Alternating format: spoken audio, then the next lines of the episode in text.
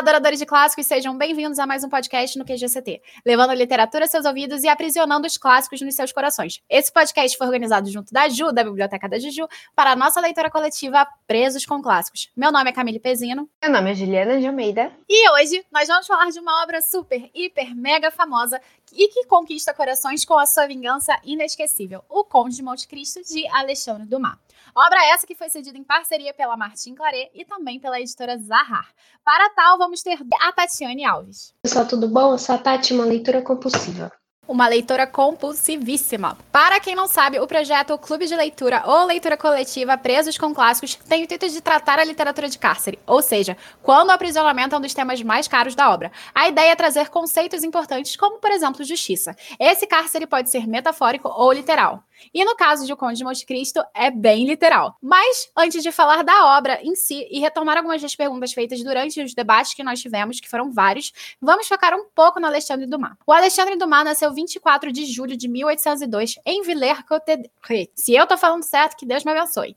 E esse lugar é bem pertinho de Paris. Ele era filho de um general importante e o pai dele morreu quando o Alexandre ainda tinha apenas 4 anos, fazendo com que a sua mãe, Marie Laborré, passasse dificuldades financeiras e tivesse de morar com os próprios pais, ou seja, os avós do Alexandre. Dez anos depois, o Dumas concluiu a sua formação numa escola privada católica e foi admitido como contínuo num cartório local. Mais dois anos se passaram e o Dumas, aos 16 anos, já tinha sua primeira amante e se apaixonou completamente pelo teatro. Em 1823, ele foi para Paris e se tornou secretário do Duque de Orleans. Afinal, o papai era general, né? E nessa época, a sua amante, e aí já era outra, engravidou. Inclusive, essa criança era ninguém menos do que o famosíssimo e também grande escritor Alexandre Dumas Filho, que foi só reconhecido pelo pai em 1831. E foi nessa mesma época que o Dumas começou a ler outros autores como Lord Byron. Em 1825, está oficialmente começando a escrever em colaboração, algo que fez por boa parte da sua vida e que recriminou muitos de seus colaboradores. Por exemplo, Conde de Monte Cristo foi feito em colaboração com Maquet, mas essa é uma fofoca que eu conto já já. Depois disso, ele não parou mais de escrever e colecionar amantes também, bem como filhos, já que Marie Alexandrine nasceu em 1831, mesma época que reconheceu e tomou a guarda do seu filho filho, Alexandre Dumas Filho que é filho, então faz sentido.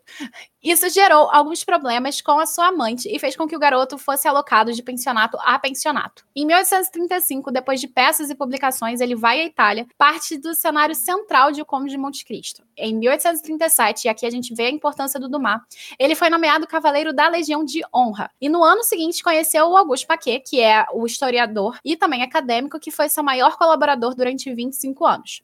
Em 1844, começou a escrever O Conde de Monte Cristo, publicando entre 1844 e 45. Aliás, agora a gente vai para o momento fofoca. O Dumas ele teve um tempo na Itália, como eu já tinha comentado, e aí pediram para ele cuidar da educação de um príncipe, uma aulinha básica. E então ele resolveu levar o guri para conhecer um parâmetro geográfico a ilha de Monte Cristo. Eles não puderam pisar no local, porque senão depois eles iam ficar em quarentena e ninguém quis isso. Então, tendo que escrever algo na época de tema livre, já que ele já tinha entregado as impressões de viagem dele da Itália, que ele fez também da Rússia e de vários outros lugares, ele decidiu usar a, a ilha como parte central da sua história.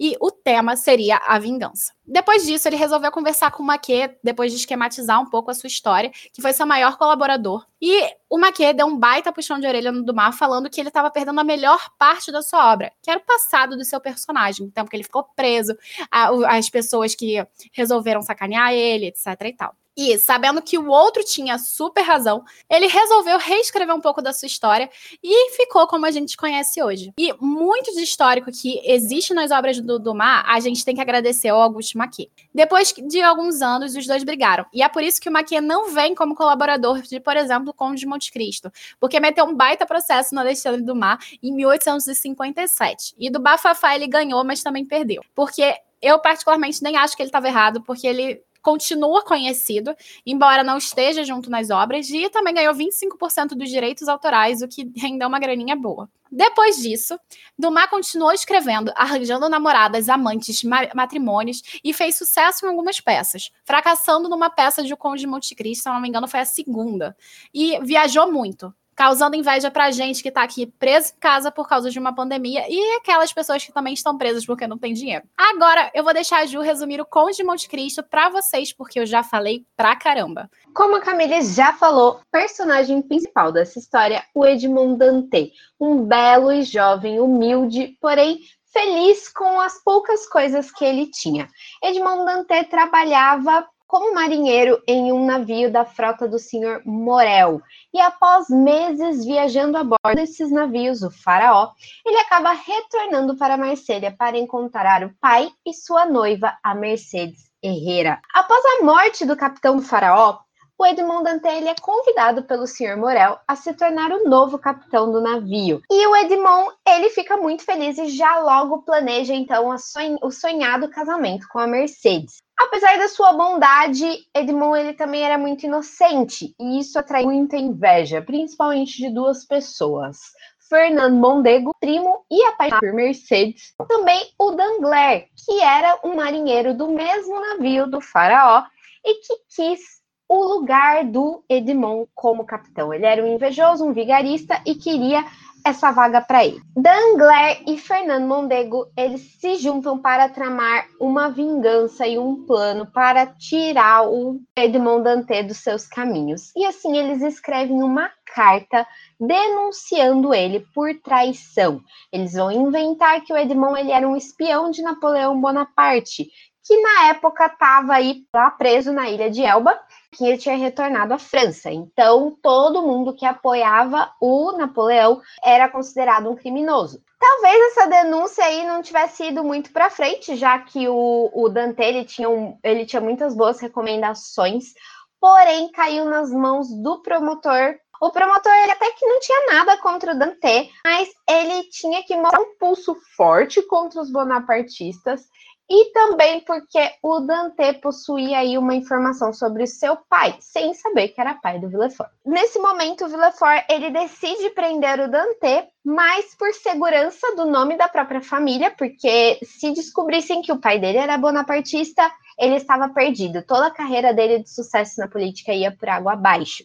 Então ele manda o Dante para as masmorras do castelo de Ife, na ilha de Ife onde diziam que ninguém nunca conseguiu escapar. Lá na prisão, Edmond ele fica ali em uma situação subhumana, ele não tem contato com ninguém, ele não tem acesso a um banheiro, ele mal come, não tem nada. Ele leva diversas e diversas chibatadas, né, por ser é, bonapartista, então ele era um preso político. E depois de muitos e muitos anos, ele já tá quase tentando se matar. Ele escuta um barulho na parede e vê um homem, um abade, aparece na sua cela.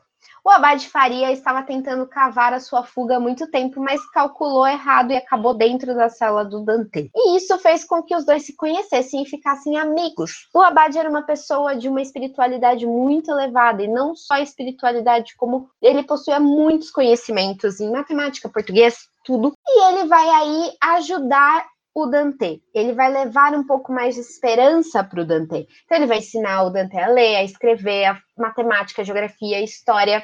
Vai também investigar um pouco o passado do Dante e vai colocar luz para ele de que ele foi enganado, porque até então não tinha a mínima ideia do porquê ele estava no castelo de Ife. Lá na prisão, todos os guardas eles achavam que o Abade Faria era meio louco, porque ele ficava falando de um tesouro que ele jurava que existia.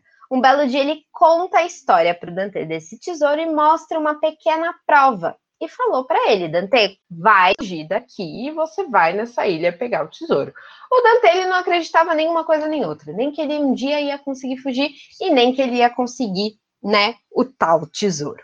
Enquanto isso, a Mercedes e o Morel estavam tentando resgatar o, o Dante. Seu pai acaba falecendo de tristeza, de desgosto, e o Fernando Mondego consegue convencer a Mercedes de que o Dante tinha morrido no castelo de Ife é, fazendo com que a moça caísse em desgraça, em depressão e acabasse se apaixonando pelo próprio Fernand e se casando com ele futuramente. Voltando às masmorras do castelo de If, um belo dia o abade Faria morre, deixando ali o Dante sozinho e desesperado. Dante então bola aí um super plano e acaba tomando o lugar do abade no saco funerário, se eu posso dizer assim, né? Então eles vão e ensacam o abade, e o Dante troca os dois de cela e entra dentro desse saco. Só que o que ele não sabia é que jogavam os prisioneiros ao mar amarrados com um peso. É, mas mesmo assim ele consegue fugir, ele consegue se libertar e sai nadando aí da ilha de Ife e começa a planejar a sua vingança. O Dante acaba, né, é, encontrando alguns marujos até conseguir criar o seu plano para ir até a ilha de Monte Cristo, onde estava o suposto tesouro do, do Abade Faria, e ele consegue encontrar este tesouro, se tornando aí um magnata. Assim, passa-se alguns anos enquanto ele trama sua vingança e ele retorna a Paris, onde está morando hoje o Danglars como um barão, o Fernand como um conde, a Mercedes casada com o Fernand e o Villefort como procurador-geral do rei. E é a partir daí que a história realmente começa e a gente vai ver o Dumas montando esse quebra-cabeça de vingança, né? Então você vê que não tem nenhuma ponta solta. Todos os personagens começam a se entrelaçar com o Conde de Monte Cristo e a gente vai ver ele construir a vingança que tanto planeja. Então, após tramar muito e muito, muito, o, o alvo principal dele se foca no Albert de Morcerf, que é filho da Mercedes e do Fernand. Então ele acha que ali, a partir do Albert, é, é como ele consegue entrelaçar todas as suas vinganças. No fim, ele consegue fazer com que o Fernand se mate, ele consegue fazer com que o Danglars caia em desgraça em mãos de bandidos e perca toda a sua credibilidade como banqueiro, né? E também ele, de certa forma, vai se vingar também da Mercedes ele acaba não ficando com a Mercedes no final, né? O que eu achei bem triste. E é, o Albert, que ele quase até mata no meio da história, mas por a pedido da Mercedes ele não mata. O Albert vai lutar na guerra. E nós temos também o Senhor de Villefort, que teve, perdeu todos os seus familiares devido a um assassinato que, de certa forma, há vários assassinatos que foram instigados indiretamente pelo Conde de Monte Cristo também. Então a gente vai ver aí a, a vingança do conde contra essas pessoas se concretizando e em quem ele se transforma do início até o momento que ele vira conde e de quando ele vira conde até o final do livro, a gente vê uma transformação aí bem intensa do, do personagem.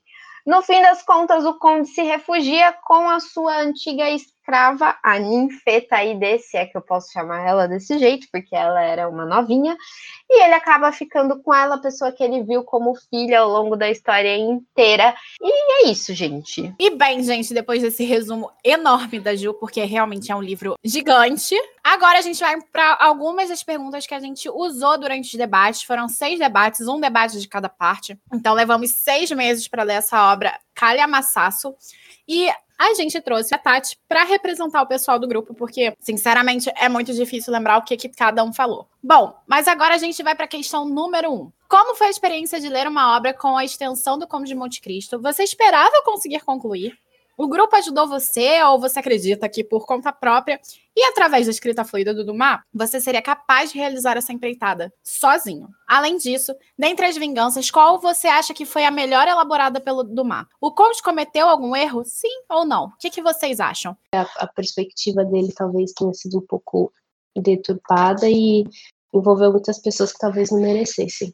Gente, eu já tô acostumada com, com calhamaços, né? Então o tamanho da obra não foi um problema para mim. Eu esperava sim que eu ia conseguir concluir. Eu acho que o grupo é, leitura em conjunto sempre me ajuda a organizar melhor. Então, geralmente se eu tô lendo sozinha, eu posso levar muito tempo para ler o livro. Então, se eu tô, tô lendo com outras pessoas, isso me ajuda bastante a me organizar. E eu, eu sou a louca da organização, então isso para mim é muito legal as vinganças, uh, qual que eu acho que foi a melhor elaborada? Eu acho que foi a do Villefort. Foi a que eu mais, assim, gostei. Eu achei que foi a que teve mais sangue. Então, eu acho que não existe vingança sem sangue. Então eu achei que foi a que ele melhor elaborou, mas também foi a que ele acabou cometendo mais erros. Ele, ele cometeu sim, principalmente porque né, ele estava achando que ele ia estar imune a qualquer sentimento e, e ele não estava, então ele não contou com essa variável. E também porque muitas pessoas inocentes acabaram pagando pelos culpados, né? Então, isso para mim foi um grande erro do, do Conde. Pois é, né? Grande erro mesmo. Bom, de acordo com o pessoal do grupo, pelo que eu me lembro, algumas pessoas disseram que o grupo realmente ajudou, porque nunca tinham lido um livro desse tamanho. O Pedro realmente foi faminha, né? Tipo, na primeira semana, como era a releitura para mim, Pedro já veio me perguntar. Então, gente, adorei o final. E eu falei assim: como assim, Pedro? Porque, né? Ele já tinha acabado o livro, gente. Foi bizarro. Mas eu entendo, porque a primeira vez que eu li o Conde de Monte Cristo também foi assim. Inclusive, super passei pano pro Dante. Essa foi uma leitura que eu conseguiria fazer sozinha, que eu já tinha feito sozinha, inclusive. E, mas o grupo realmente ele ajuda a pensar em diferentes perspectivas. Eu acho que isso é o bacana do grupo. Porque a gente acaba tendo diferentes e variáveis de percepções que fazem com que a gente mude até nossas próprias impressões. Então, foi muito bom. E das minhas vinganças, particularmente foi a do Dangler, porque eu acho que foi a vingança na medida certa. Porque, cara, no Villefort ele exagerou muito na vingança. Porque a gente entende que o Villefort, a parte mais importante para ele era o nome dele. Mas eu acho que o próprio Conde quando ele elaborou a vingança, ele percebeu que o que era mais importante para Villefort era a família. Então, dentre os culpados pelo, pela situação dele, eu vejo o Villefort como aquele que eu entendo porque ele cometeu aquele problema. E eu acho que ele chegaria ao final das contas daquele jeito, sem a influência do Conde, pelo menos na parte do Benedetto. Mas assim, eu acho que o Conde ele foi vingativo demais com pessoas que não tinham nada a ver com a situação. Então eu realmente eu não gostei da vingança do Filefort.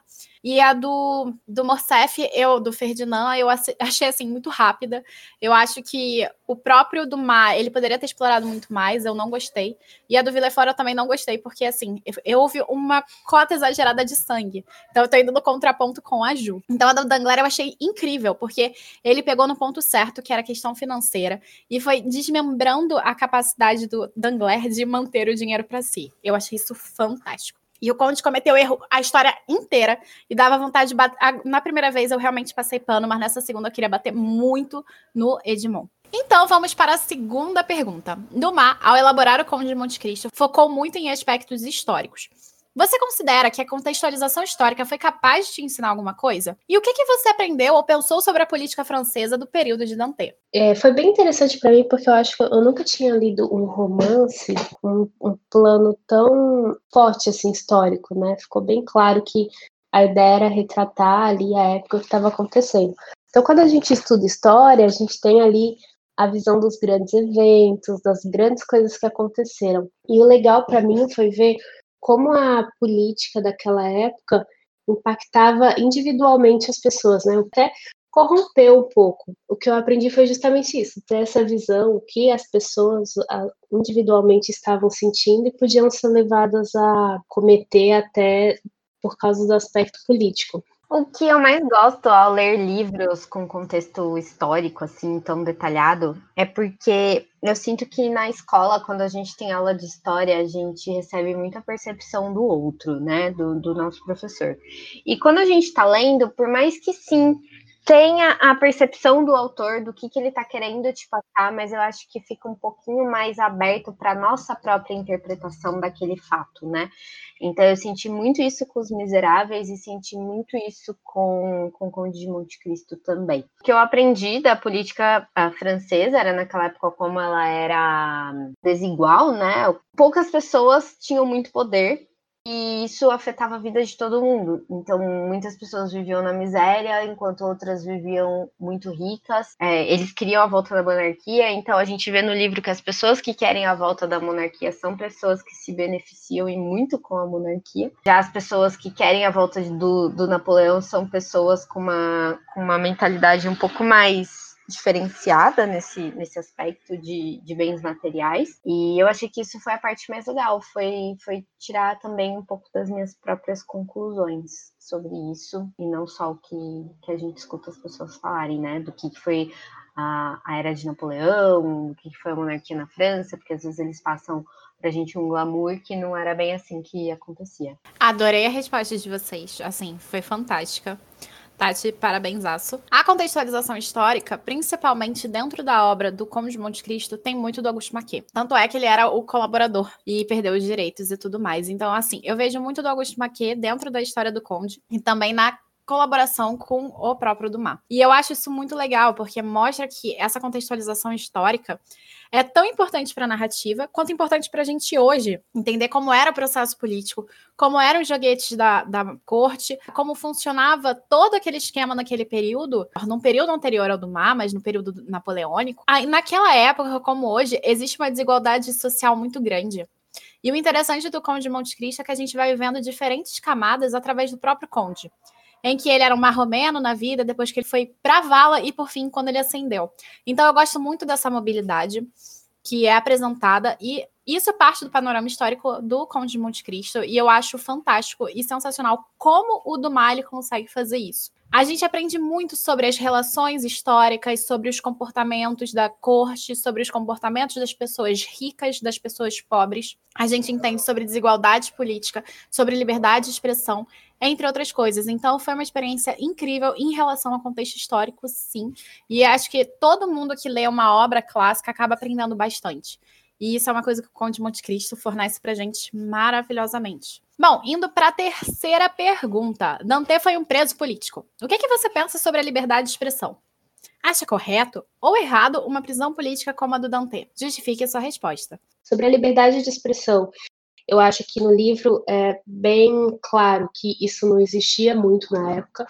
Em alguns trechos até mostra a mudança do poder político de quem estava é, em cima e como as pessoas elas são obrigadas, digamos assim, a seguir essa onda e o que acontecia com quem pensava diferente. São atos até bem brutais, até bem sanguinários. Sobre a política, a prisão política do Dante, eu acho totalmente errado. A gente teve até o cenário do Brasil né, na época da ditadura. Isso não faz o menor sentido, mas é, é uma coisa que a gente vê ao decorrer dos anos em muitos países que dependendo de quem está no poder, eles tentam calar quem pode fazer alguma mudança significativa. Então, acho totalmente errado. Para mim foi muito pesado. Eu comecei o livro chorando já, pensando, refletindo sobre muitas coisas. Acho que é isso. Eu chorei também. A liberdade de expressão. A gente sabe que naquela época não tinha, né? Até como a Tati já falou. Eu acho errado uma prisão política como aconteceu a do Dante, né? Mesmo se ele fosse apoiador do, do Bonaparte, por mais que, que no livro tentassem justificar e mostrar pra gente por que, que isso foi feito, eu acho que está errado. Para mim, eu acho que talvez a prisão política só seja justificável em caso de ameaça à segurança nacional, né? Então, terrorismo, alguma coisa assim. Em relação à minha resposta, eu acho muito interessante, porque a Tati ela comentou sobre, por exemplo, a política nacional no período da ditadura militar. E é muito interessante porque realmente essas prisões políticas que sempre acabam caindo com essa questão da liberdade de expressão. O que é liberdade de expressão? O que, que a gente pode falar? O que, que a gente não pode? E o quanto isso está voltado às percepções sociais. A liberdade de, de, expressão é um conceito que a gente tem de poder falar aquilo que a gente pensa, aquilo que é importante e caro para gente. Quais são as nossas opiniões a respeito de política, relações sociais, etc. Termos de liberdade de nos expressar é termos de liberdade de entender quem somos. Claro que nada de xingar o coleguinha, porque isso não chega a ser liberdade de expressão, né? Porque se você tá ofendendo outra pessoa, também não é justo. Então, é correto uma prisão política por liberdade de expressão? Por exemplo, por você acreditar num político e não no outro? É claro que não. E foi o caso do Dante, que mesmo se ele tivesse a favor do Bonaparte, isso não dava direito à monarquia de fazer o que fez com ele. Da mesma forma que não é correto se fosse o oposto. E é interessante que a gente vê durante a obra a oscilação política em que presos são soltos e outros soltos são presos, e vai fazendo isso até se manter no status quo de, da monarquia. Então, é bem interessante como isso é elaborado no, na obra e como o autor enfatiza essa mudança de panorama social, em que agora um político é aceito e na outra é outro político, e isso vai fazendo com que outras pessoas de classes mais baixas sejam alocadas em um lugar ou em outro e lugares precários. Então mostra essas válvulas do poder e essas relações construídas em que um de cima afeta a vida de todos. Então eu acho muito interessante e claramente completamente errado como isso é elaborado. Inclusive, uma coisa que eu gosto muito da cultura do Gengis Khan, da cultura é, mongol, é que quando dois líderes dentro da cultura mongol se estranhavam e queriam debater, discutir, ir à guerra porque um queria estar no poder em, relação ao outro, eles batalhavam e não as pessoas externas. Eu, então eu acho isso muito interessante dentro da cultura, porque mostra como a cultura mongol é muito superior à francesa nesse ponto. E é uma cultura que é considerada menor em relação à outra. Então eu acho fantástico e eu acho super complicado como a gente ainda não entende. Agora vamos para a questão 4. Foi precisamente essa lei dos povos primitivos, isto é, a lei de Talião, que julguei mais de acordo com o coração de Deus. Você concorda com a percepção do Conde? Lembrando que a lei de Talião significa olho por olho, dente por dente, que faz parte do código de Hammurabi. Bom, eu acho que dá para responder essa pergunta com a frase que eu acho que é do Gandhi, uma situação, que ele fala que olho por olho e todo mundo vai acabar cego, né? Eu acho que a, era muito usado há, há, muitos anos atrás essa situação, acho que na Idade Média, talvez, alguém me corrija se eu estiver errado, onde você tem, você pagava com a mesma moeda as ações que você cometia, né? E eu acho que é uma frase que expressa intolerância e reforça a ideia de que uma vez que você cometeu o erro, você não pode voltar atrás ou mudar sua opinião. Então, acho que não era válido naquela época e muito menos válido hoje. E a gente vê até alguns reflexos na sociedade, até em questão política, do quanto pode fazer mal a esse tipo de intolerância, né? Então acho totalmente errado e acho que foi o que levou o Dante a cometer vários erros e ter aquele sentimento final no livro, não sei se de arrependimento, mas de se incomodar com algumas ações dele. Vou pegar uma carona aí no que o, no que a Tati falou, que eu acho que a ideia geral é essa mesmo. Mas para mim o principal é que assim, é, na verdade até Tati, desculpa corrigir, foi bem antes da Idade Média que isso começou, né? Então a gente está falando de povos bem mais primitivos. E naquela época eu entendo a necessidade de você ter essa lei de Italião. Estava falando aí de uma sociedade que não era evoluída como a sociedade que nós temos hoje. Então, se você quisesse manter uma certa organização, isso era, é, eu entendo essa necessidade mas a gente evolui, né, gente? Olha, tá aí 2020 anos depois de Cristo, não dá para a gente pegar uma lei que foi feita há milhares de anos atrás e falar assim, olha, vamos manter até hoje, sendo que a nossa sociedade tem uma, uma conformação completamente diferente, as pessoas são completamente diferentes, as leis, a organização, então eu acho que isso não se aplica hoje, eu não concordo, justamente por impedir a, a, evolução das pessoas, né? A gente não. Se a gente paga justamente o que a Tati falou, se a gente paga olho por olho, o mundo vai acabar cego. Isso não se aplica mais à nossa sociedade atual. A gente busca formas melhores de resolver os nossos problemas e não seja pagando na mesma moeda. Pelo menos na teoria, né? Sim. eu achei bem interessante a fala da Tati. Eu gostei muito da citação do Gandhi. E a correção do Ju tá completamente correta. O código de Hammurabi é de 1700 e blau.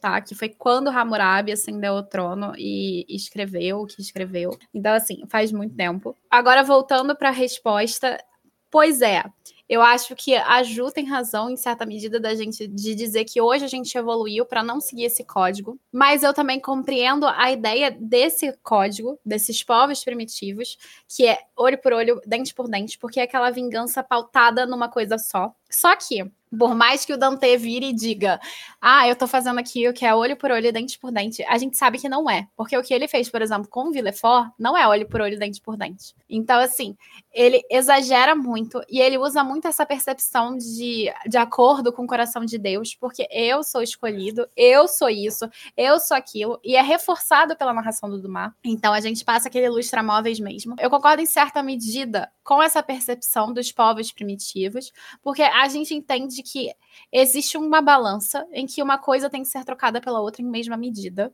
Tá? Então eu não discordo dessa percepção. Só que eu não concordo com a execução dessa percepção. Porque eu acho que isso não faz sentido na nossa sociedade, e a gente volta ao Gandhi que a Tati citou, que é de olho em olho todo mundo fica cego. Compreender a percepção do Dante, do Conde, em relação a isso, é diferente de perceber que ele fez isso. E é diferente também de achar isso correto. Então, assim, eu entendo, mas não concordo. E eu acho que nem sequer ele pensou em fazer isso em algum momento. Porque as coisas que ele fez foram muito além. E eu acho que não dá para você medir sofrimento. O sofrimento do Dante com o tempo que ele passou em Ifia foi um o sofrimento do Villefort perder absolutamente todo, toda a sua família e principalmente os dois filhos foi outro completamente diferente. Como é diferente para o Morcef e como é diferente para o Dangler. Mas em relação ao Villefort, que é o que mais me incomoda, eu acho que é muito diferente. Então, assim, você sofreu ali sozinho, você não viu as pessoas que mais amava morrer e enlouquecer por conta disso. Porque se o sofrimento do Dante fosse tão extremo quanto aconteceu com o do Villefort, ele com certeza teria enlouquecido mesmo. E talvez ele tivesse enlouquecido se não tivesse encontrado a Abade Faria. Mas muito provavelmente eu acho que o do Villefort acaba sendo um olho pela cara inteira. Então, assim, acho que ele não executou exatamente o que planejava. E executou o que planejava, mas sem medir a consequência do que planejava. Então, para mim, é isso. Eu concordo, mas veio um insight agora. Que talvez a vingança do Villefort tenha sido pior pelo o Villefort ter sido o que menos tinha motivo diretamente contra o Dante para mandar ele para prisão, né? É, ele fez, foi puro, não foi nem passional, foi pura estratégia, foi simplesmente para tirar o dele da reta. E eu acho que isso tornou aos olhos do Dante a ação dele pior do que a do Dangler e a do Fernando. Aí eu já vou descortar um pouco de você. Eu acho que o que faz o que move ele contra o Villefort é que ele acreditou no Villefort que o Villefort ia ajudar. Só que eu discordo de ti pelo simples ponto. Eu não acho que Villefort fez isso por causa de carreira política. Ele fez isso para salvar o pai dele, que já estava bem mais velho. Então, ele estava tentando salvar o pai dele. Tanto é que o Dante usa a família inteira do Villefort contra o Villefort. Ele não usa carreira política. Ele, ele tem dois pontos, na verdade. Ele usa a carreira judiciária através do Benedetto. Mas o que ele pega mesmo e o que faz o, o Villefort de verdade enlouquecer, não é perder a, a carreira dele. É perder a família inteira, a filha, o filho. Sim. Então, assim, eu acho que ele pegou muito pesado e foi muito além das medidas. Sim. Sabe? Sim, concordo. Sim. E essa vingança favorita, o que isso quer dizer?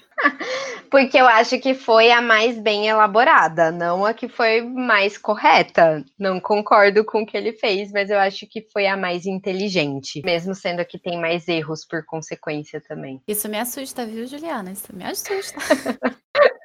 eu acredito que não tem nenhum contraponto, né? Para mim, é que as vinganças, para mim, foram todas erradas. Ele não tinha direito. Ele não é Deus. Ele não é juiz. Ele não é. Ele não tinha direito de fazer nada. Então, entendo que ele foi injustiçado e não sei. Se fosse para matar tanta gente assim, era melhor ele ter morrido lá. Sou dessas. Adorei! A resposta mais honesta que eu vi na vida, mas aí a gente não ia ter livro. Esse ser o problema. É verdade. É verdade. Eu acho que eu não sou tão evoluída. Não sei se eu ia conseguir me vingar como o Dante fez, mas eu acho que eu ia tentar, pelo menos. Não sou tão evoluída assim. Queria, mas não. Aliás, engraçado do que ele realmente coloca o Conde se autoafirmando divindade. E eu quero citar uma passagem para vocês.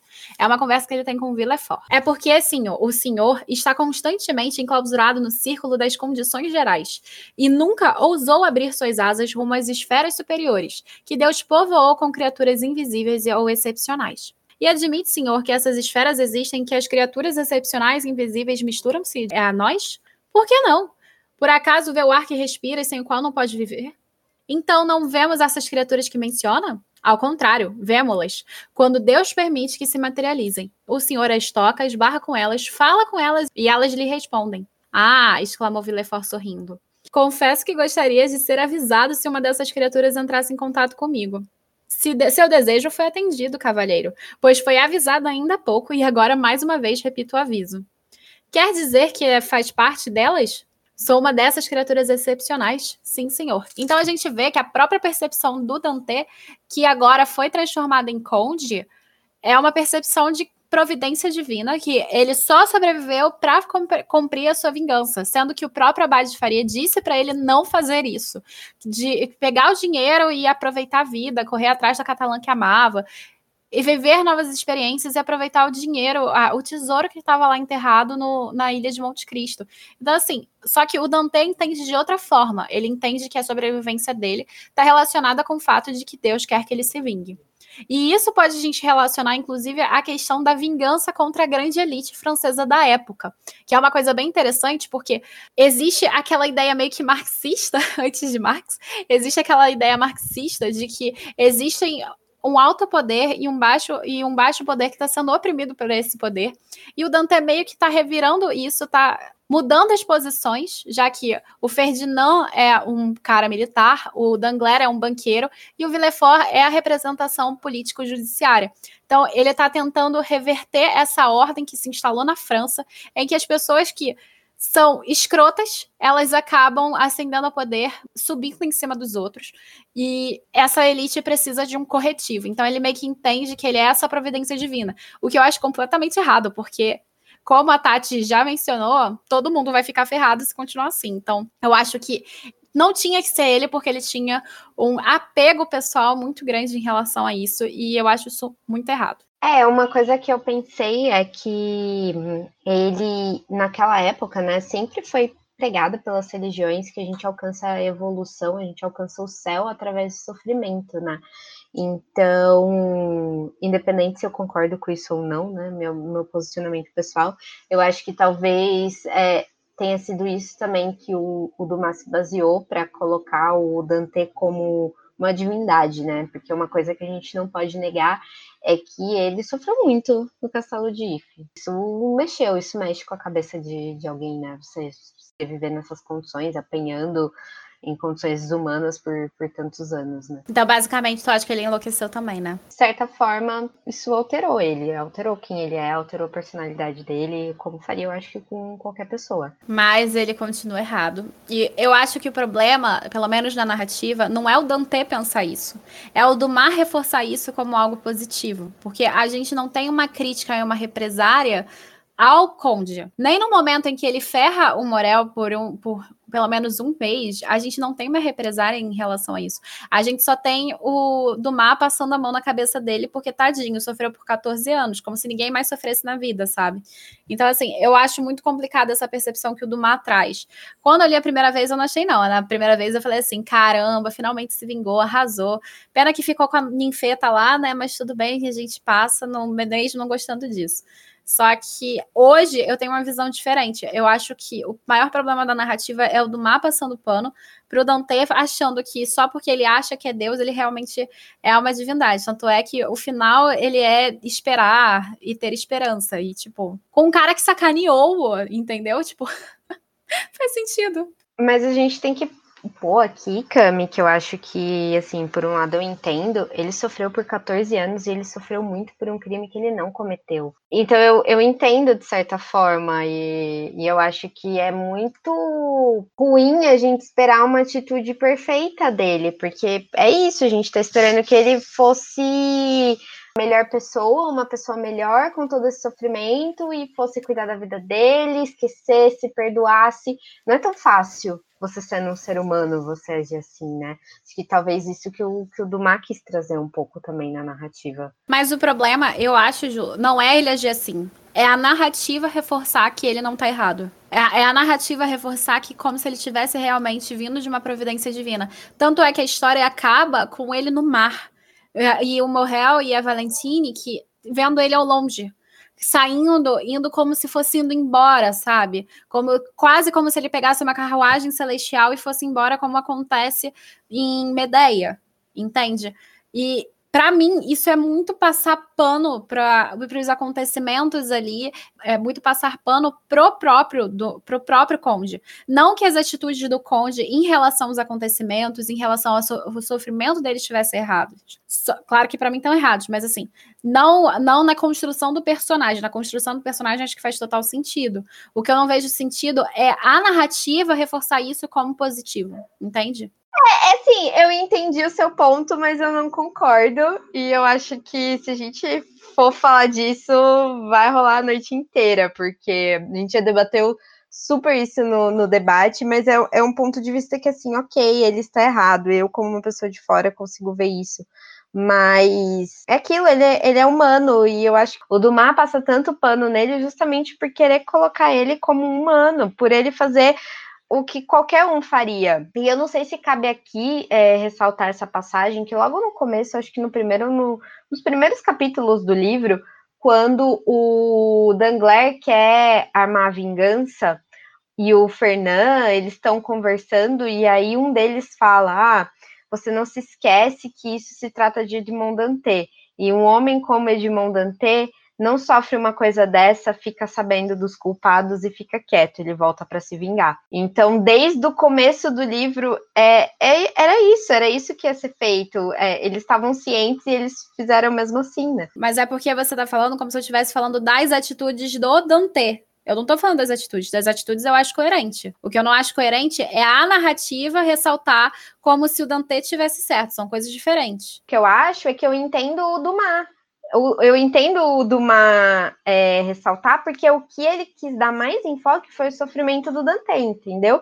Então agora o, Dante tá voltando para se vingar. Esse sempre foi o objetivo da história. Então ele não ia colocar o Dante como errado, sendo que o Dante foi criado para isso, entendeu? Para se vingar. Não sei se faz sentido o Isso, não, isso faz sentido. Faz sentido, porque ele quer colocar o Dante como herói. Mas ele não é um herói, ele é Sim. um anti-herói. A gente consegue perceber que ele é um anti-herói dentro da narrativa. Sim. Só que a percepção que o Dumas dá pra gente, isso, por exemplo, a gente vê no Pedro, a percepção que ele dá pra gente é que ele é herói e não anti-herói, entendeu? Porque Sim, o Dumas, ele, o Dumas, ele vai tanto costurando que como ele é da providência divina, como ele tá correto, como isso, como aquilo, que a gente não vai percebendo como ele vai enredando a gente a acreditar que todas aquelas percepções que o Dante tá trazendo são erradas.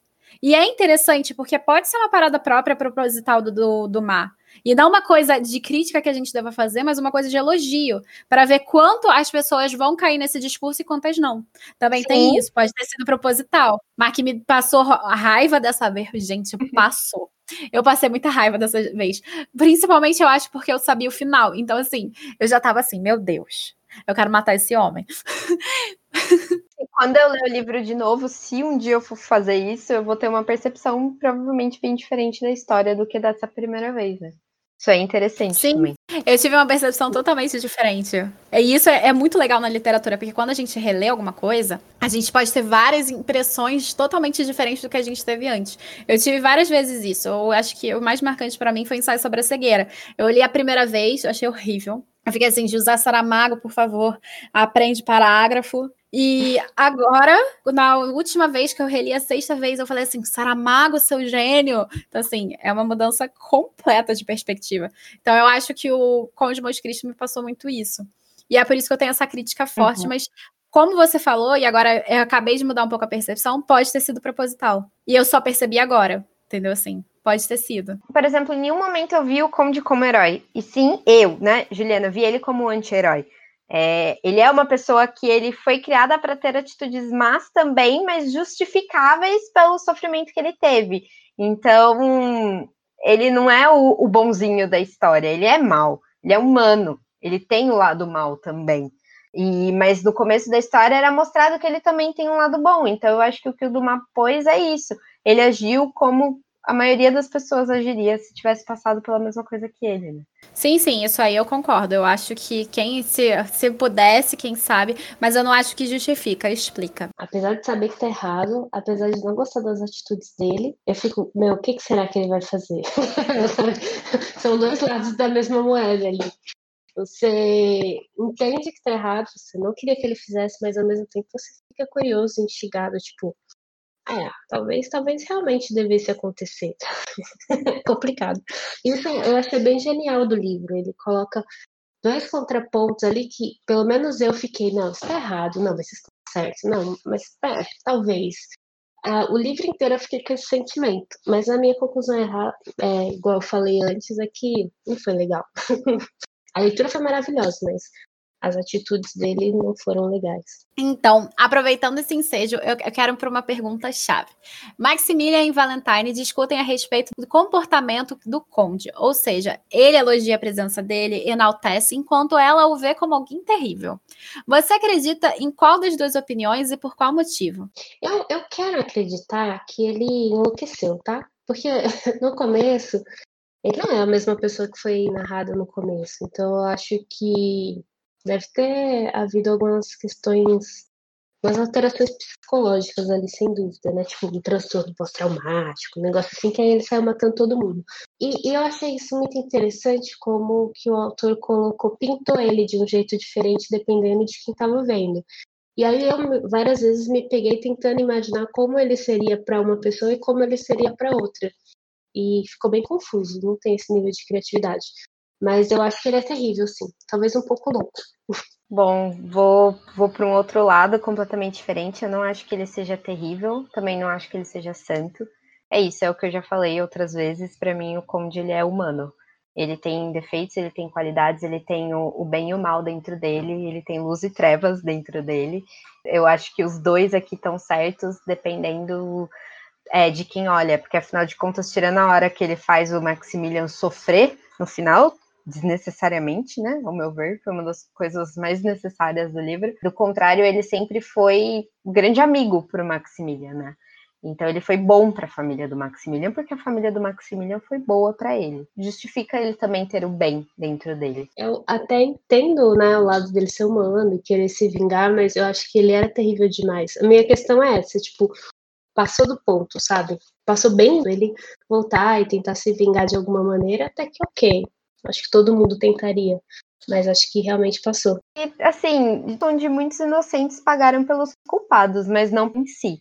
Porque é muito difícil, é muito difícil a gente julgar a atitude dele e, e colocar ele como uma pessoa terrível, porque parece que a gente está ignorando gente. A gente. Primeiro, foram essas pessoas que colocaram ele lá sem motivo nenhum, sabe? As coisas não são preto no branco desse jeito. Ah, eu não sei, eu não, não sei. Tem que, teria que estar na pele.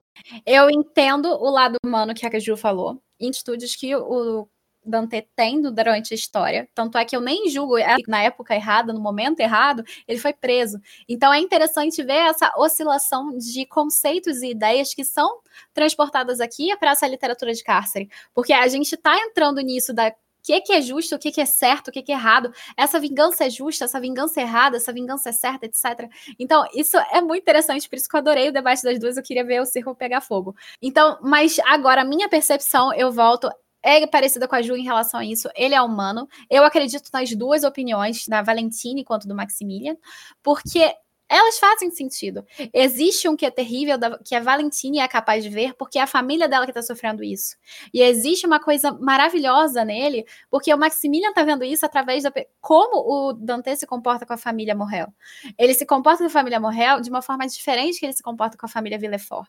Tanto é que a Valentine julga o Dante, o Conde, porque ele, ele vê a infelicidade dela e não ajuda. Enquanto se o Morrel estiver triste, ele ajuda. E o interessante é, ele só ajudou a Valentine, não foi por uma onda de altruísmo, de perceber que você não pode culpar os filhos. Ele só ajuda porque o Maximilian é apaixonado por ela e o, e o Maximilian importa para ele. Então aqui a gente entra também nas nossas relações humanas cotidianas. A gente ajuda as pessoas que a gente não conhece? Ou a gente só ajuda as pessoas que, sim, que são importantes pra gente? Como é que a gente se comporta no dia a dia? Então eu concordo com a Ju de novo, que é muito difícil de julgar ele, mas eu entendo porque a gente acha ele também tão terrível. Porque vendo o sofrimento e vendo a desgraça alheia, ele sorri. Inclusive, tem aquela cena que ele tá com o Albert e tá tendo o enforcamento do Pepino. Eu acho que é Pepino o nome do personagem, Pepino, alguma coisa assim, eu não lembro direito. Mas ele vê o enforcamento, ele ia ver esse enforcamento desse personagem, mas que ele acaba salvando. E ele fala sobre a morte, sobre tudo, sobre como a sociedade, ele não se importa com a sociedade. Inclusive, eu tenho uma citação aqui também separada, que é a seguinte: Talvez lhe pareça estranho o que vou lhes dizer aos, aos senhores socialistas, progressistas, humanitários, mas nunca me preocupo com o próximo. Nunca tento proteger a sociedade que não me protege. E digo mais, que geralmente só se preocupa comigo para me prejudicar, negando-lhes minha estima e mantendo-me neutra a seu respeito. São a sociedade meu próximo que continuam a me dever. Então entra naquilo que a Ju estava comentando sobre como ele está incomodado o resto da vida com a questão de como ele sofreu uma injustiça. E ao mesmo tempo a gente entra no subjetivismo próprio desse período, que a, existiam sociedades coletivistas, e aqui a gente vai entrando numa sociedade cada vez mais subjetiva, que é: se os outros não estão me ajudando, para que, que eu vou ajudar, entendeu? E esse pensamento dele é um pensamento contemporâneo. Tanto é que a gente tem essa percepção clássica do Dumas que vale para hoje a vingança dele e a forma como ela é reproduzida é, é, reproduzida em outras mídias e tudo mais até hoje. Não pela, só pela genialidade do Dumas, mas também porque é um tema que é cerne nosso, de como a gente se comporta em relação ao outro. Então, quando a gente está falando de cárcere, a gente ainda está falando de toda essa estrutura incrível de como a gente se comporta em relação ao outro. E o que, que a gente acha certo, o que, que a gente erra acha errado, justo ou injusto. E isso está muito nessa presença, da presença dessa pergunta e no próprio Dante. Por isso que eu gosto muito dessa pergunta e eu acho ela uma das melhores perguntas que a gente teve no debate. Não sei se vocês concordam. Falei pra caramba.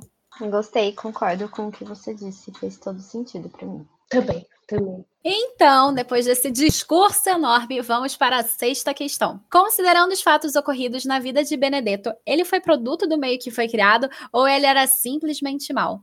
O que que você acha do conde usá-lo para se vingar de Villefort? Assim, ó, complicado, complicado.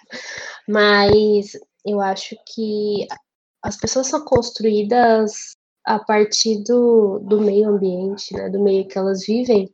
Mas assim, eu também acho que as pessoas nascem inclinadas a determinado lado ou outro. Talvez a personalidade, talvez. Não sei, eu acho que existe um pouco de inclinação, acho que é possível mudar, mas tem gente que nasce assim, talvez o meio piore, né? As ações, pelo menos do jeito que o autor pintava, parecia que a criança era ruim, e aí a, a mãe lá, a irmã do, esqueci o nome do Benedetto, ela cuidava ele com todo carinho e a criança cresceu ruim, né? Então, do jeito que o autor pinta, parece que realmente ele tinha uma inclinação ali para ser mal. E o fato do, do Conde ter usado ele, ah, para mim essa foi pesado. Essa eu achei pesado, porque, nossa, eu não gostei.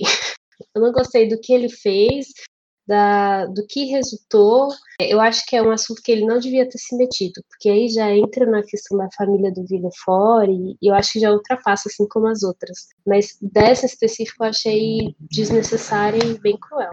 Eu acho que o Benedetto, ele é produto do meio, mas eu acho que foi no debate nosso que eu falei isso, mas o, o Dumas queria que a gente acreditasse que não. Né? Ele quis passar para a gente que o Benedetto, Benedetto era mal, justamente para justificar, de certa forma, as ações do, do Conde. Não concordo do Conde usar o Benedetto para vingança, se bem que teve momentos em que eu não me importei com isso, justamente por pensar que o Benedetto era mal. Mas olhando friamente, é, é o que eu falei ele era fruto do meio, mas o do Mar quis que a gente pensasse que não. Tô dizendo que ele estava influenciando a gente com a narrativa, porque ele vai fazendo umas coisinhas assim, ah, tá vendo como é que isso aqui é mal, ó, ó. Aí parece aquele espetinho do diabo, assim, fazendo, ó, ó, é mal, é mal, é mal. ele faz Demais, isso. Demais, sim, isso com certeza. Tá vendo como é que a gente vai percebendo quando, enquanto a gente vai debatendo? Eu realmente não notei isso na primeira vez que eu li. Eu tenho certeza que se tu reler, tu vai perceber muito do que eu tô falando. Que tu vai chegar assim para mim, caraca, cara, é verdade. Mas é, isso é um debate, inclusive, que eu tenho com a minha mãe, gente, porque a minha mãe defende muito Dante. Mas agora, voltando para a pergunta, eu acho muito interessante porque esse é um debate dos empiristas e, e, dos inatistas, que o empirista diz que o homem ele nasce em branco e é a sociedade que vai transformando ele. Em contraposição, os inatistas dizem que é aquilo, nasceu desse jeito, não tem jeito.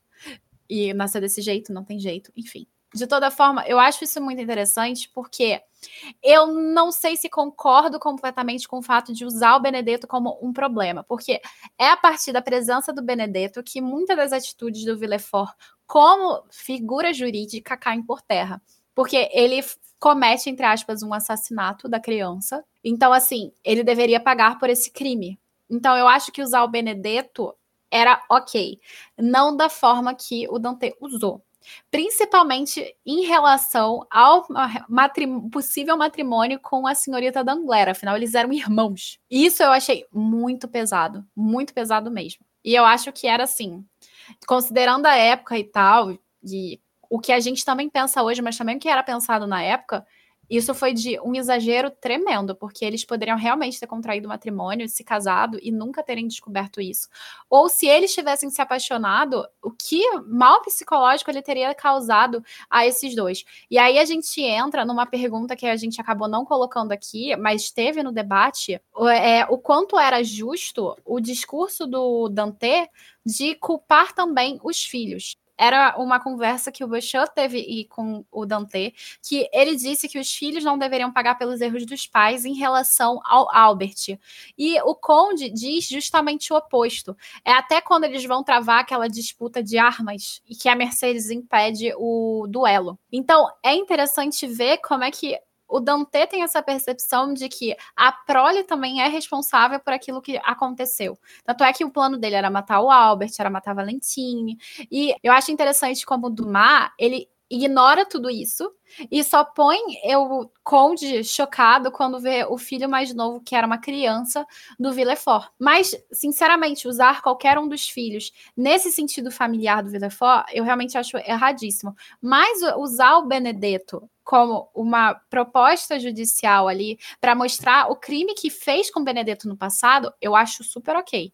Só não acho realmente ok o que ele fez com a senhorita Dangler e com Benedetto, porque eles, se realmente se eles tivessem se apaixonado, contraído o matrimônio, etc e tal, teria, cara, que desgraça teria sido para a cabeça dos dois. Então, eu acho muito complicado.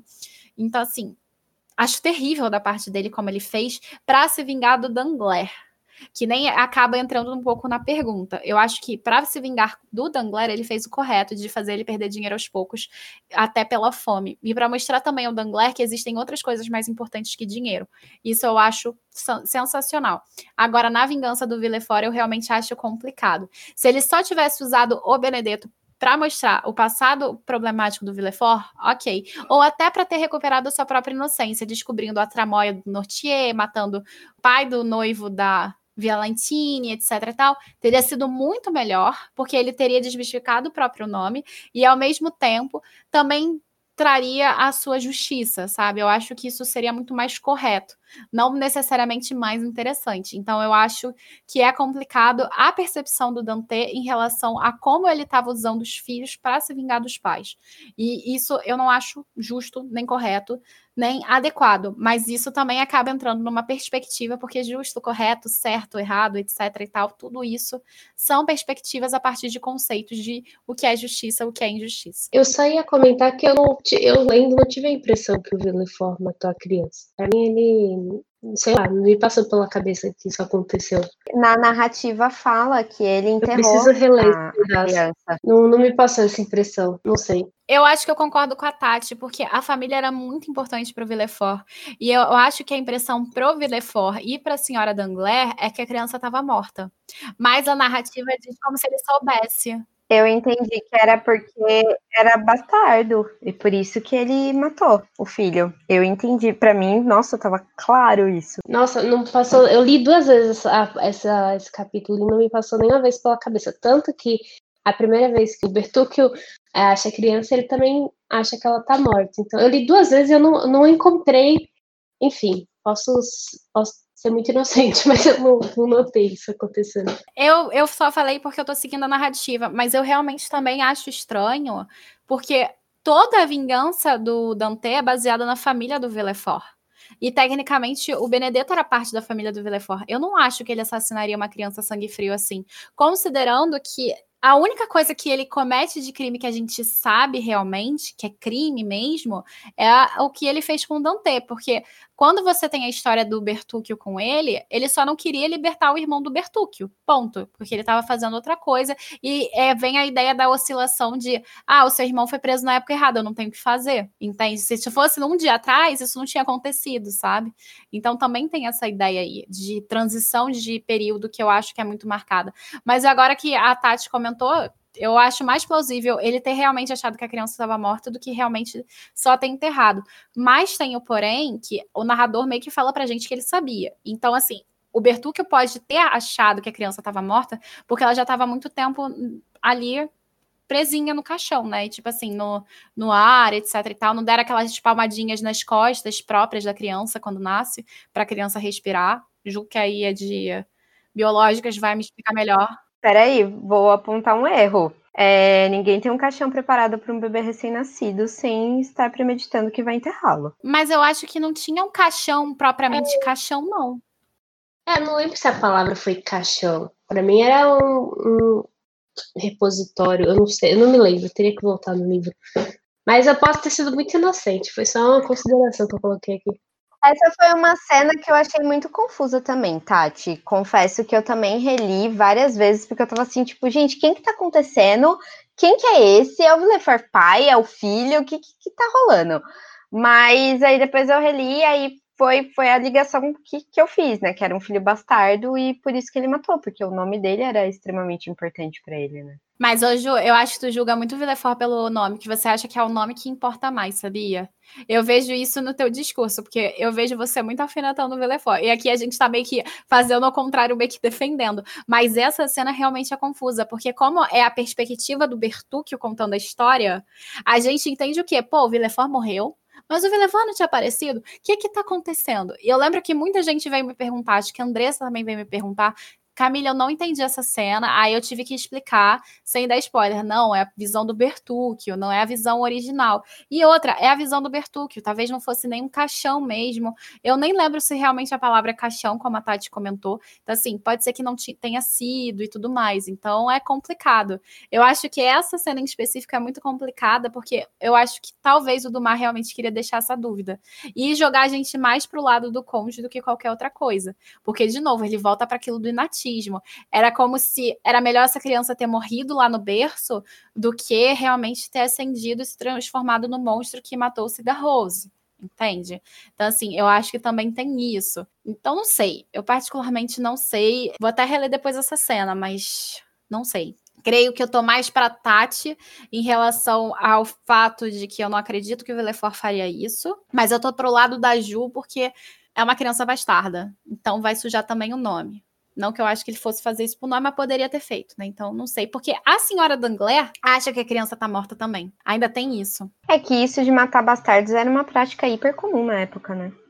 Pois é, e aí a gente não sabe, né, se era realmente a intenção, se não era, porque ela, ela, tipo, ela fica chocada quando ela sabe que ele tá vivo. Ela mesma pensa, eu acho que tem até a citação dela pensando: "Meu Deus, meu filho tá vivo, eu achei que tava morto". Então assim, ela viu, ela pariu a criança, não tinha como ela não ter visto, sabe? O Villefort falou para ela que tava morto. E assim, gente, a mulher sai do corpo na hora do parto, não é no parto normal, é. tipo, você não tá, você acredita no que te falam.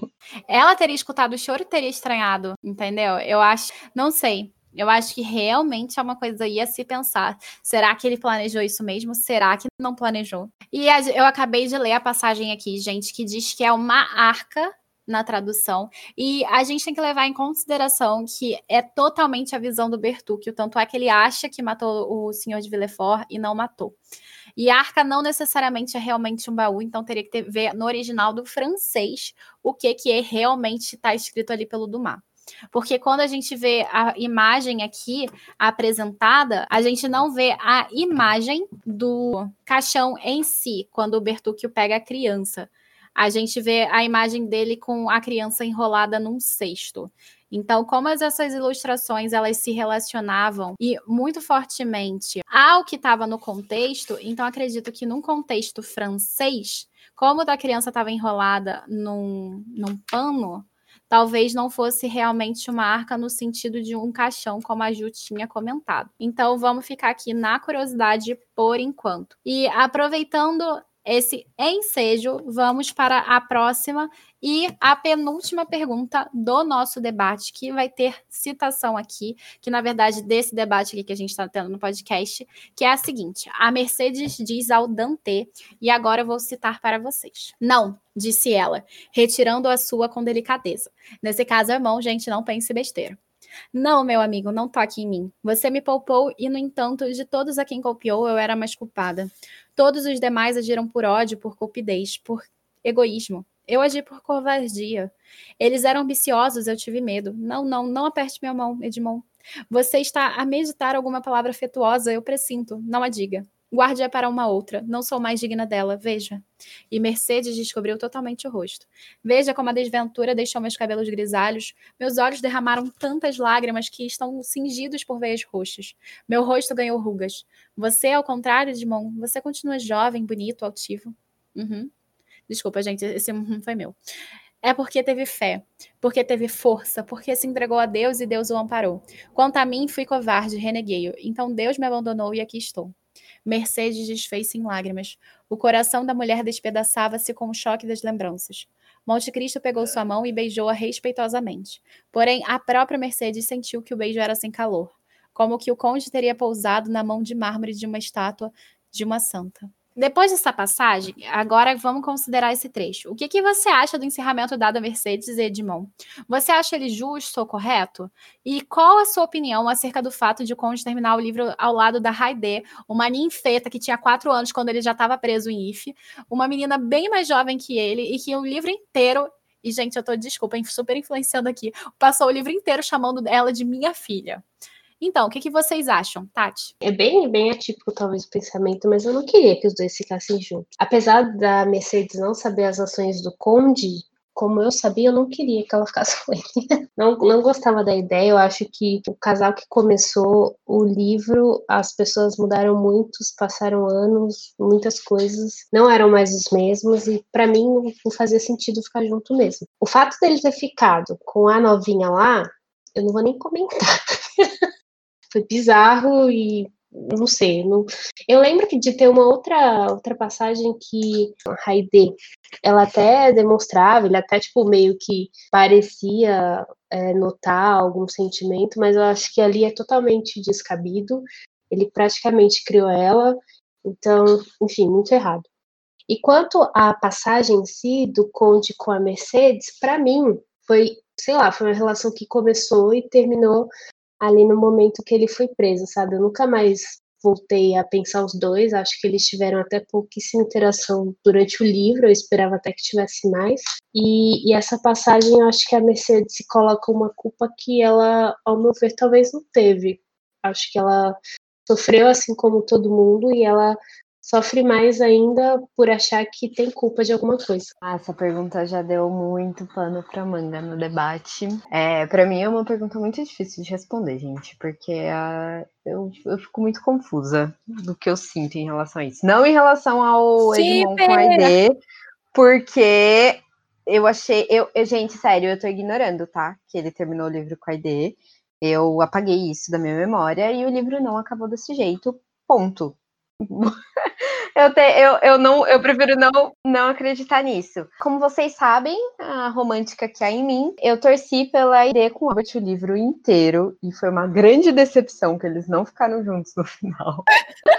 e em relação a Edmond, sim, momentos que eu até torcer para eles, mas eu acho que fez sentido eles não ficarem, porque eles é, não eram, é, como a Tati falou, eles não eram mais as mesmas pessoas que se que estavam apaixonadas no primeiro capítulo do livro, muita coisa aconteceu, os dois mudaram muito, então eu acho que não, não fazia sentido eles ficarem juntos.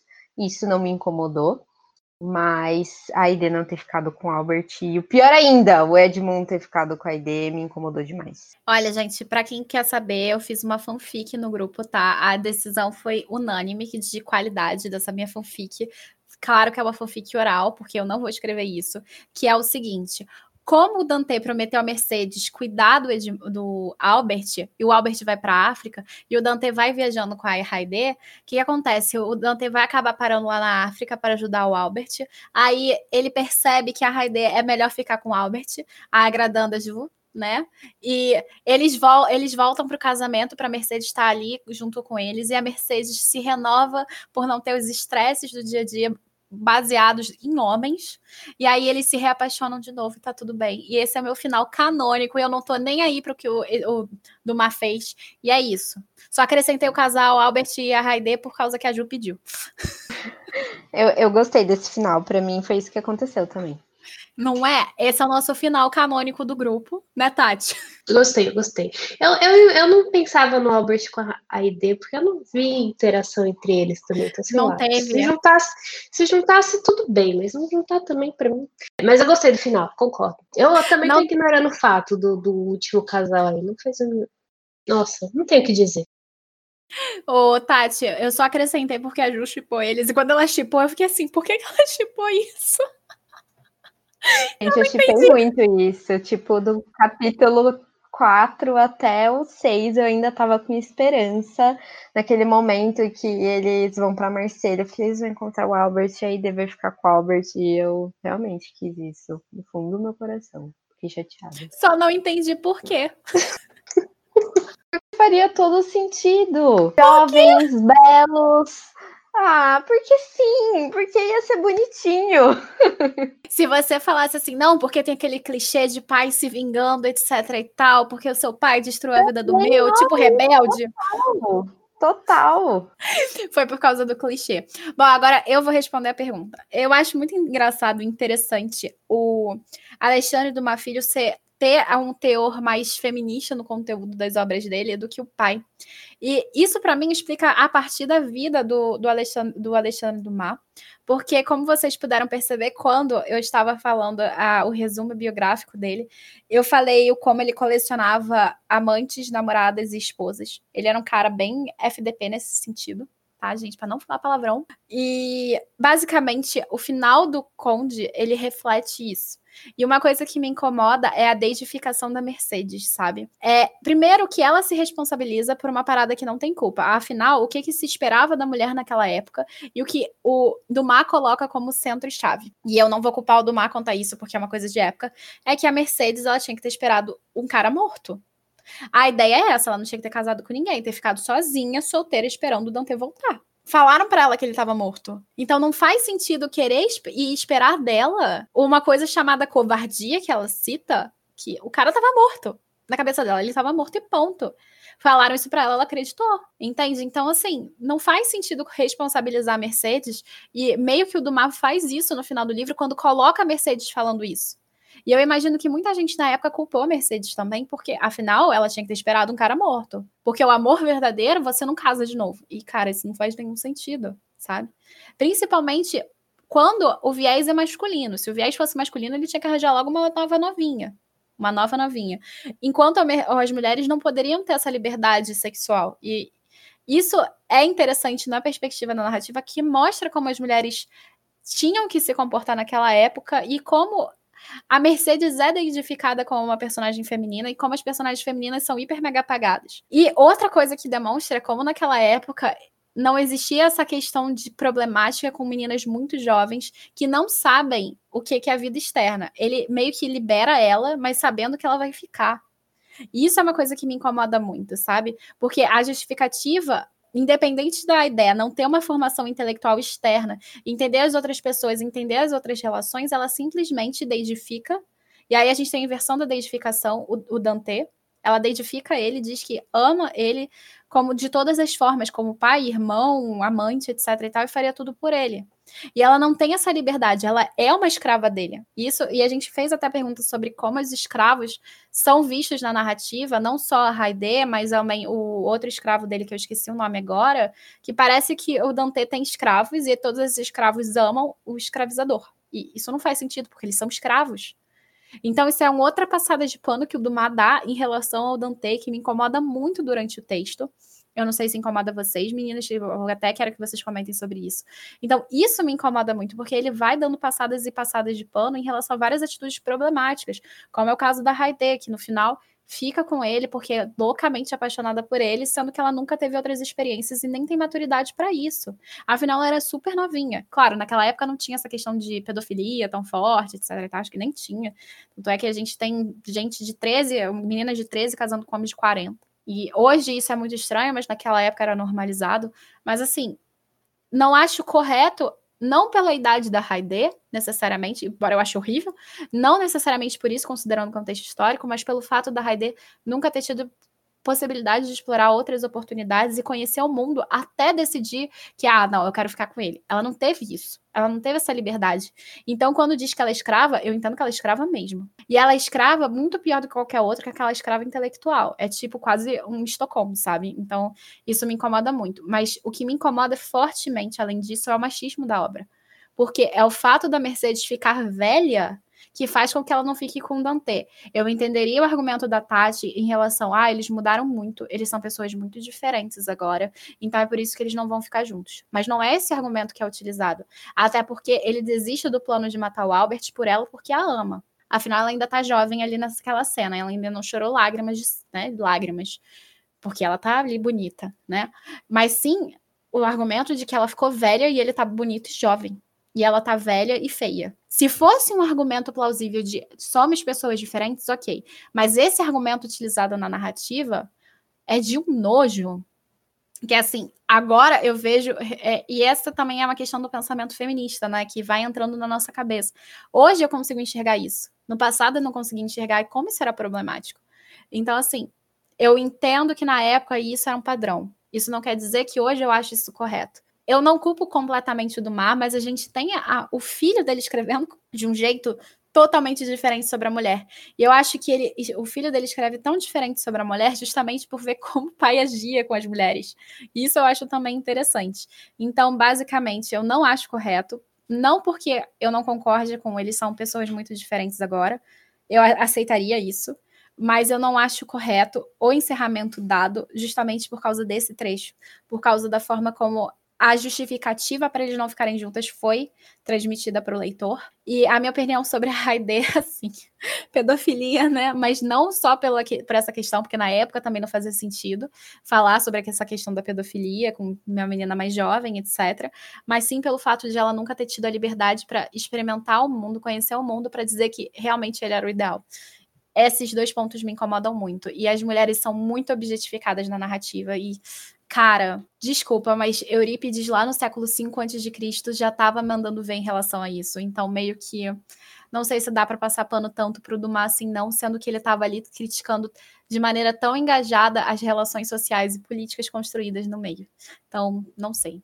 É, me incomodou, sim, um pouco o machismo do Dumas nesse livro, não tanto quanto me incomodou em Robin Hood, tanto que você sabe que eu nem consegui terminar Robin Hood por causa disso. Mas eu achei, eu concordo com tudo que você falou. Eu acho que justamente pelo fato de ter poucas interações, eu não, não achei que durante o livro inteiro, claro, é, a, em excesso, além do contexto da época, tenha tido muito machismo. Agora, esse final, essa, essa frase da Mercedes, que eu não tinha me tocado até o debate que a gente teve, depois que a gente terminou ele de novo, é muito errado, assim, sabe?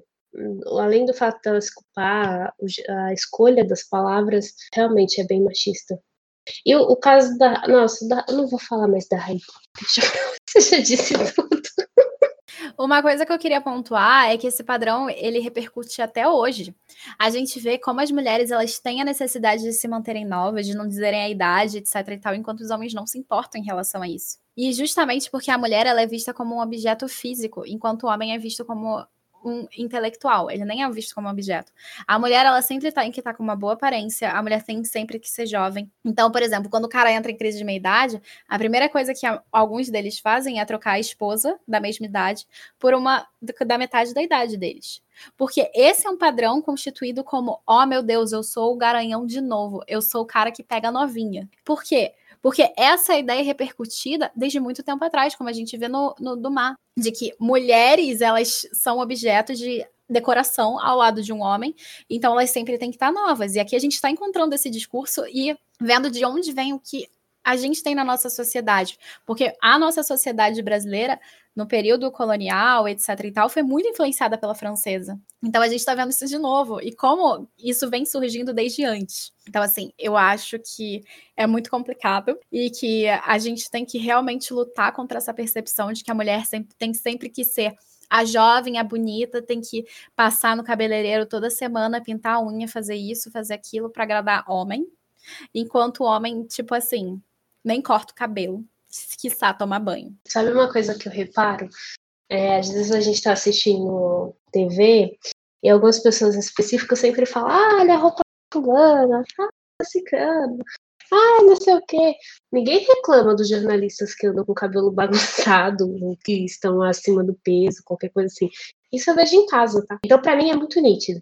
Muito nítido. Muito nítido mesmo. Então, ah, é porque aquela calça é estranha, ah, aquela saia curta, aquela saia longa, aquela saia. Ninguém reclama da roupa dos homens. E isso eu, eu vejo em casa e eu, por trabalhar numa área técnica que tem muito mais homens, é bem chocante, tá? É bem complicado. Diria que é bem, é bem difícil. É, tem gente que faz por maldade, mas quando o pessoal fala de preconceito estrutural, é quando as pessoas fazem, elas nem notam o que estão fazendo, sabe? E isso eu acho que é o pior. E é o que eu costumo ver diariamente. Então, é um assunto bem pesado, assim. E quando falam de homem, é só porque ele tá com uma roupa considerada afeminada. Com uma gravata rosa, com uma blusa rosa, etc. É o máximo. Exato, e vira apelido. vira apelido. É bem, é bem assim. Depois de falar sobre machismo estrutural, feminismo e como o do MAF e o que que o Domar faz com as mulheres, agora a gente vai para a nossa última pergunta. Essa última pergunta, ela é pautada no filme da versão de 2002 do Conde de Monte Cristo. Se você não assistiu ao filme e não quiser spoilers, a minha recomendação é que você pare o podcast aqui. No entanto, se você não se importa ou se você já assistiu, continue com a gente. A versão de 2002, inspirada no livro O Conde de Monte Cristo, traz Albert como filho do Edmond. Você acha que a versão acertou ao fazer isso? Além disso, você acha que essa situação corrigiria algum acontecimento do livro? Eu assisti o filme antes de ler o livro, então eu fiquei o, o livro inteiro, as mil e sei lá quantas páginas, esperando o momento que o Albert ia ser revelado como filho dele. E aí não aconteceu. Eu acho que, eu não sei se corrigiria, mas é, o Conde tem um apego muito grande pelo Albert desde o começo, né? E esse apego a gente já sabe que o objetivo é a vingança. Sei lá, se ele fosse filho, para mim, e ele não necessariamente tivesse matado o Albert na cena da luta lá, mas seria uma vingança contra a vingança que ele fez em relação às pessoas que fizeram ele sofrer, sabe? Seria o jogo virar. Então eu fiquei esperando isso acontecer e infelizmente aconteceu. E uma observação é que no filme ele é muito mais bonzinho do que ele é no livro. Eu não sei se eu concordo com isso, não, porque ele enforca o Dangler, né? E uh, no livro ele faz aquela lição maravilhosa. Eu acho que foi, inclusive, uma coisa que me incomodou e incomodou a Ju também, que a gente conversou sobre isso, porque foge do, da ideia do Dante de não fazer as coisas com as próprias mãos, que é uma coisa que eu acho covardia do Dante, inclusive. Você sabe, né? Já conversei com a Camille, eu odiei o filme. Eu odiei o filme de todas as formas possíveis, mas o fato do Albert ser filho do Dante não foi uma das coisas que eu odiei. Eu achei que fez super sentido. E ao longo da leitura eu cheguei a cogitar isso em alguns momentos. Eu, eu sei o que, que a Camille quis dizer com essa última pergunta do livro, então eu vou me fazer de boba e, vou, do, e deixar ela responder. Eu não gostei do filme porque eu achei que ele descaracterizou muitos personagens, principalmente o Dante, a vingança dele. Eu achei que tirou toda a essência deles. Eu acho que se você for assistir separado do livro, é uma obra cinematográfica interessante, é uma história legal, mas é, para ver como uma adaptação, eu não, não gostei. Mas gostei do fato dele ser filho do, do Edmond. O legal é que o filme é inspirado, Ju, não é adaptado, não. A adaptação é que tenta seguir mais fiel possível. Ele é mais inspirado, pega acontecimentos assim aleatórios e depois muda tudo que é literalmente muda tudo. Já que a Juve se fez de boba, então vamos lá. Eu acho que é assim, quando a gente pensou em passar para o pessoal a versão de 2002, foi até uma sugestão minha, é tanto para ver como é difícil adaptar uma obra como Como de Monte Cristo em filme. Afinal, em série dá, porque são muitos acontecimentos, muitos personagens, muitas coisas. E hoje a gente tem uma produção de séries muito grande. E como isso é difícil em fazer em filme, até porque tem muitos enredos. Mas eu sugeri justamente por causa dessa mudança central. Agora, eu agora vou fazer uma defesa aqui, uma, uma apologia ao Albert como filho de Edmond. A gente já teve uma, acabou de ter uma pergunta sobre como a Mercedes ela é uma personagem dedificada, maravilhosa, incrível, que agiu por covardia. Só que se ela fosse tão incrível como o Dumas tenta colocá-la, como nessa dedicação, ela nunca teria traído o Edmond com o Ferdinand.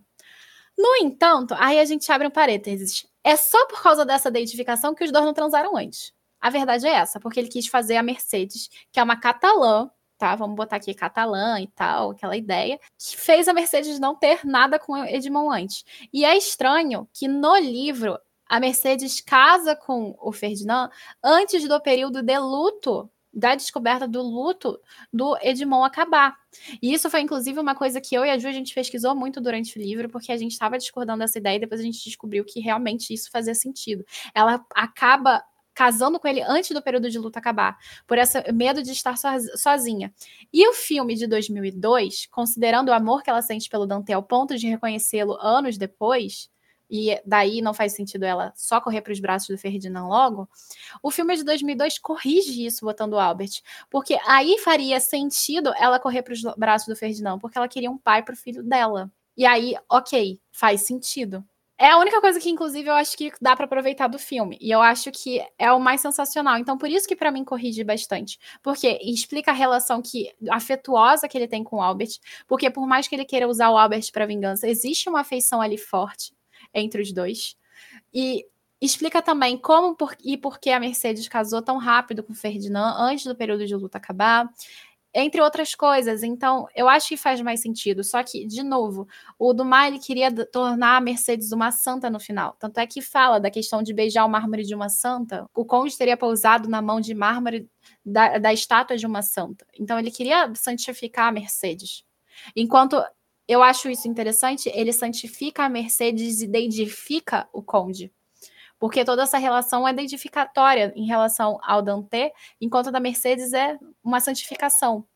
E é interessante porque também equivale às relações de poder do feminino e do masculino. A mulher nunca chega a uma deusa, patamar de uma deusa, só de uma santa. Então, assim, a gente entra de novo no machismo do, do, do mar da época, e eu acho que acertaria bastante, e faria mais sentido, porque naquela época todo mundo não prestava, todo mundo estava fazendo nhaco-nhaco antes do casamento, só fingia que não. Isso aí, assim, é uma coisa normal das épocas e que todo mundo finge que não tá acontecendo, tá? Para mim, a, verdade é essa. Então, assim, eu acho que corrigiria sim, acho que faria muito melhor sim. E ainda poderia ter o plot que a Ju tanto queria da Raidé com o Albert, que eu acho que seria super legal, porque ele queria casar ela com o Morrel, a Raidé. E eu ainda quero fazer uma pergunta para vocês em relação a isso. Então, partindo para a pergunta é a seguinte: o que, que vocês acham do Morrel, assim, só não se importar com o fato de que o cônjuge enganou ele por um mês? Um mês dizendo que a Valentim estava morta porque ele queria que o Morrel ficasse com a Raide e no final ele ficar com a Raide. assim, eu acho isso muito hilário. Isso me deixou muito chateada, para não dizer outras coisas. Eu, eu ouvi, aí eu falei, não, ele vai contar ele vai, quando passou 30 dias, eu falei, gente, o cara é pior do que eu imaginei, meu, ele realmente enlouqueceu. E o fato do Morel não se importar foi pior ainda, né? É como se durante o livro inteiro, para mim, o Conde tentasse plantar aquela imagem de santo, Deus, amigo, sei lá, várias coisas, até pai, talvez. O Morel acreditar nisso fielmente, inclusive continuar achando que isso foi bom para ele, né? Até tem uma frase que ele fala lá que você precisa, eu não me lembro literalmente, mas ele fala que você precisa sofrer para saber como é bom viver, alguma coisa nesse sentido. E o Moré acredita e é muito errado, muito chocante. E eu acho que foi uma imagem plantada e construída desde o começo da relação dos dois, até de antes, né? Até de antes com o pai dele. E o Morel veio como santo, como um deus, como enviado, não sei, alguma coisa assim. Não gostei. Eu não sei se isso é pior é isso mais o fato da Raide lá. Assim, é só ignorar o final do livro, que ele é muito bom. Tem essa citação, sim. Na verdade, eu odiei essa passagem do livro também. É uma das que eu preferi ignorar junto com o final do Conde com a Aide. Eu achei que todo esse final, essas últimas páginas foram muito. É, não queria usar uma outra palavra, mas foram bem desanimadoras, assim, sabe? Porque eu tava esperando bem mais pro final do livro e eu achei que foi um monte de erros um atrás do outro e eu odiei ele ter feito isso com o Morel. Eu não achei necessariamente a citação da, que a Tati falou, mas eu achei uma aqui maravilhosa. Minha tarefa, pensou ele, é restituir este homem à felicidade. Vejo essa restituição como um peso que contrabalança o prato em que deixei cair o mal. Que inclusive foi ele que ocasionou, tá, gente? Assim, Só, só para deixar aqui registrado. Porém, e se eu estivesse enganado e, esse, e se esse homem não fosse suficientemente infeliz para merecer a felicidade? Maldição, o que seria de mim que só consegui esquecer o mal fantasiando o bem? Escute, Morrel, disse o conde. Veja que seu sofrimento é imenso, mas apesar disso você crê em Deus e não quer arriscar a salvação de sua alma. Morrel sorri tristemente. Conde, disse ele, o senhor sabe que não faço poesia à toa, mas juro, minha alma não me pertence mais. Assim, cara, o Morrel tava, tipo assim, muito ferrado. Muito ferrado. E o Code começou a oferecer dinheiro para ele, para ele ficar com a ideia aqui, porque ele diz assim: ó, não tenho nenhum parente no mundo, como sabe, habituei-me a vê-lo como um filho. Pois bem, para salvar o meu filho, eu sacrificaria a minha vida, quanto mais minha fortuna. Quero dizer, Morrel, que você quer deixar a vida porque não conhece todos os deleites que, que a vida permite a um grande, uma grande fortuna. Morrel possui cerca de 100 milhões, que é esse dinheiro eu. E eles são seus. Como uma fortuna dessas, você pode alcançar todos os objetivos a que se propõe. É ambicioso? Todos os caminhos lhe serão abertos. Revire o mundo, mude a cara dele, entregue-se a prazeres dementes, seja criminoso se precisar, mas viva. Conde, tenho sua palavra, são 11 e meia. E o Morrel ainda quer morrer, tipo assim, ele quer morrer quer morrer. E o cara tá assim: não, não se mata, não, só não fica com ela, fica com a Raide aqui. Ele fala mais à frente que queria ficar, etc e tal. Aí ele ainda vira e fala: você não vai sentir nem saudade de mim. Aí o, o Morrel, pô, Conde, para com isso e tal, me deixa morrer. E aí ele traz a Valentine. E, cara, sinceramente, eu acho que esse final foi que eu falei pra Ju. Como era releitura, eu já sabia. Foi o que eu falei pra Ju, que eu queria ter parado na parte 5. Você lembra, Ju? Sim, lembro. Por quê? Por causa que esse final é uma bosta. Não, agora sério. É, uma das identificações do Conde é esse final, que, tipo assim, é como se ele dissesse: Ah, meu Deus, coitado, eu tô tentando aqui fazer o bem, mas tô fazendo mal. Mas assim, foi ele que ocasionou todo o mal ali do Morrel. Tipo, foi ele que influenciou a madrasta, foi ele que botou lá assim: olha, esse veneno aqui funciona, viu? E tipo assim, mostrou pra ela, etc. E se não fosse o Morrel, ele tinha deixado a Valentine morrer. Então, assim, muitas das coisas ali são culpa dele. E depois, no final, ele meio que paga de santo, tipo, ó, oh, meu Deus, não queria machucar tantas pessoas. Sendo que era o plano original dele. E no final, tipo, o fato do Morrel não se incomodar e ver ele como, tipo, quase um deus, com aquela distância à luz do pôr do sol, etc e tal, é uma das formas do mapa passar pano pro Conde. É por isso que eu falo, a narrativa tá fazendo isso o tempo inteiro com a gente, inclusive nesse final, que é tão incômodo. Mas ainda assim é uma obra de arte, é um livro incrível, é uma experiência maravilhosa que você para na parte 5 se você quiser ir, que seja realmente uma experiência maravilhosa e depois vocês leem a fanfic que eu vou escrever. Brincadeira, que eu não vou escrever nada. Mas assim, é, depois assim, acho que não sei se cai a qualidade propositalmente, não sei se é porque era o final da época. O que, que vocês acham? Acham, acham que era assim, tipo, deve ter sido pedido dos leitores que escreveram para ele, tipo assim, ah, faz isso no final? Ou vocês acham que esse era o plano dele mesmo? Acho que às vezes os autores se perdem na história, principalmente uma história publicada durante tanto tempo. Parecia outra autora, não sei, descaracterizou totalmente. Eu não, não gostei, prefiro ignorar. E eu, não, eu realmente não entendo como que, que na cabeça do autor ele parte da parte 4 para a parte 5 e, é outra coisa totalmente diferente, sabe? Não sei se eu criei expectativas erradas, mas eu não, não gostei. Ah, na verdade, acho que foi um dos finais mais bizarros e diferentes do resto da história que eu já que eu li ultimamente, assim. Tenho a minha suspeita de que, não a parte da Raide, a parte da Raide eu acho que faz muito sentido em relação ao contexto do próprio Dumas, que sempre tá escolhendo uma mais novinha, mas de resto, essa parte do Morrel, eu acho que é aquilo, é a identificação do Edmond, e é uma coisa que ele já vinha fazendo do resto do livro, mas eu acho que o pessoal deve ter pedido assim, ah, eu acho que ele tinha o intuito de matar a Valentine, de, tinha mesmo, só que o pessoal deve ter pedido para voltar com a Valentine, porque é uma personagem muito presente no livro. E aí ele falou: ah, tá bom, e fez isso, entendeu? Eu acho que talvez seja possível, não sei. Mas aí só pesquisando para descobrir. Mas pode ser que não também, entendeu? E esse era o plano dele mesmo, mas eu concordo com a Ju, autores se perdem. Mas eu acho que ele não quis necessariamente se perder aqui, não. Ele quis fazer isso mesmo, porque machismo estrutural tamo aí. E edificação do Dante mais ainda, porque ele vai fazendo isso durante o decorrer do livro, pelo menos para mim. Então, gente, esse foi o nosso debate do Conde de Monte Cristo. Eu agradeço muito a presença da Tati aqui com a gente. a gente vai continuar com o nosso clube, Presos com Clássicos. O próximo livro é O Labirinto, depois vem Cabo do Medo, depois Doutor de Vago, Ilha Misteriosa, Montanha Mágica e Diário do Subsolo, do Fyodor Dostoiévski. Bom, gente, adorei estar aqui com vocês, foi minha primeira experiência.